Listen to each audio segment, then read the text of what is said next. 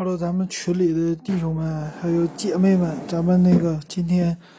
说一下手机品牌，那个说一下天宇这牌子。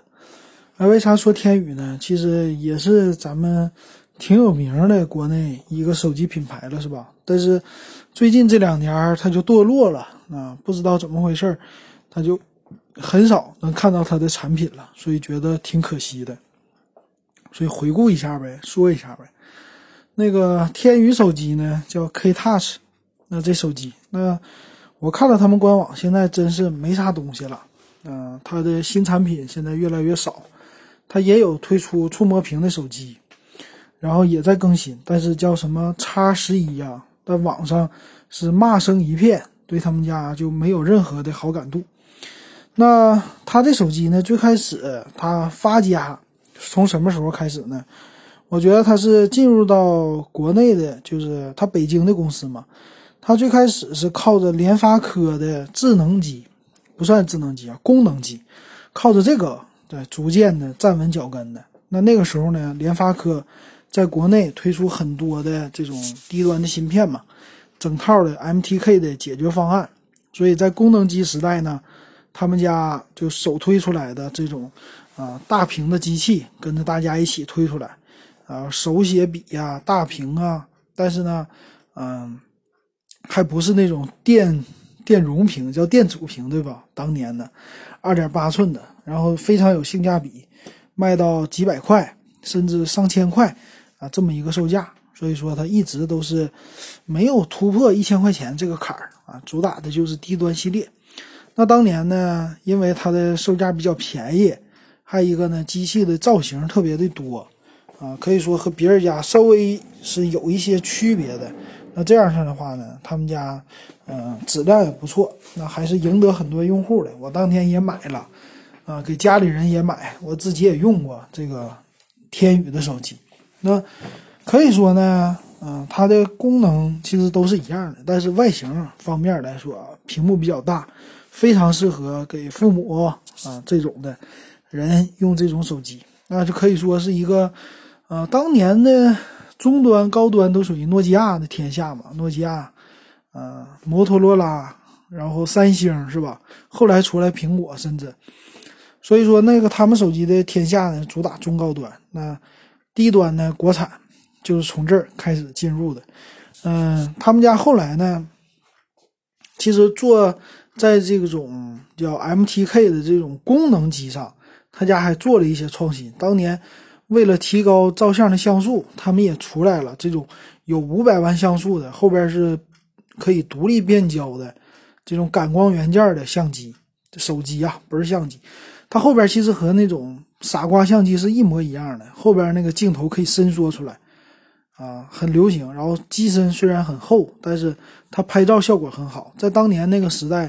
能有三百万像素的或者五百万像素的那个效果，其实很不容易了。所以必须得用到，呃，手机的或者说相机的吧，傻瓜相机的这种，啊，元件感光元件或者说镜头这种伸缩的，才能够达到这种效果。当年，嗯，三星也出过这类的伸缩镜头的手机，对吧？啊，但是国内其他厂商推出的很少，就是啊，天宇家推出了啊，所以，呃，当年卖的也是风生水起的，还有他们家的创新也有。我记得有一款是旋转屏的，它是镜面屏，主打女性的，用的粉色、紫色啊，也做了这种手机啊。但是呢，后期后期呢，有一段是最黄金的时期，是他们家的叫呃智能手机时代。智能手机时代呢出来以后，呃，那个是因为 iPhone 嘛，所以说大家都出智智能手机。那这个时候呢，国产开始转型，然后。就中华酷联这出来了，由运营商来补贴，这种模式就建立起来了。那天宇呢，其实也跟运营商合作，其实他跟运营商的关系还不错，所以说他们推出来当年也很火的机器叫什么小黄蜂，对吧？很牛的一款机，那个主打性价比，黄色的，然后用的是还跟阿里合作过，阿里云的这个云 OS 系统。啊，所以当年出来也是一机难求啊，售价也是，呃，在三点五寸手机的屏幕下，啊，这个手机还是卖的非常非常好的，呃，大家都觉得这手机好啊，一个 G 的内存，嗯，主打性价比，非常受欢迎，这是当年它比较火的一个原因。我觉得，呃，从那儿开始呢，就那个小黄蜂系列，那是它的最顶尖的时候了，就是最火的时候，因为他们家性能已经有口碑了，呃，质量不错，还有一个就是那个时候的功能机向智能机过渡。所以两方面他们家都火，都占了优势，所以可以说是仅次于中华酷联的这种一线品牌了。但是呢，后期自从这个小黄蜂以后，他们家就越来越走下坡路了。那这个也跟也跟什么有关系呢？就是运补贴有关系，运营商的补贴。运营商后来就逐渐把补贴给呃做下去了。做下去以后呢？啊，其实这个中华酷联这四大手机厂商就开始有一些就没落了嘛，包括当年的酷派，也是靠着这种补贴活着的，是吧？到现在你把酷派的品牌整的都要死了，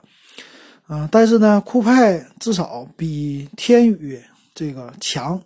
它是酷派呢，最起码它有研发实力，还能出一些手机，但是天宇呢就完蛋了，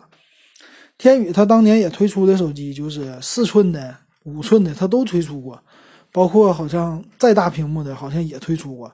然后也想走走终端路线，也推出过一千多的这种，呃，手机，但是呢就不行，没人买，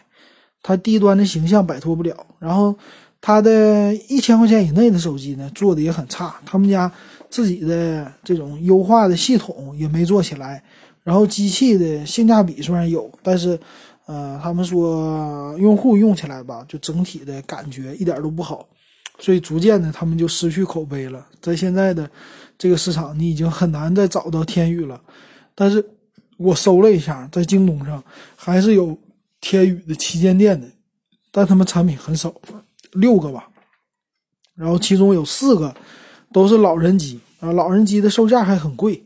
一百多、两百多，那这种售价你也拼不过现在的专卖老人机的那些品牌，比如大显的什么的，人家几十块，对吧，就能出一个啊，所以说他拼不过人家。然后呢，他主打的智能机呢，两两三百、三百多、五百多这种的，它质量又不好啊，所以说就现在是上也上不去，下也下不去。我估计这品牌已经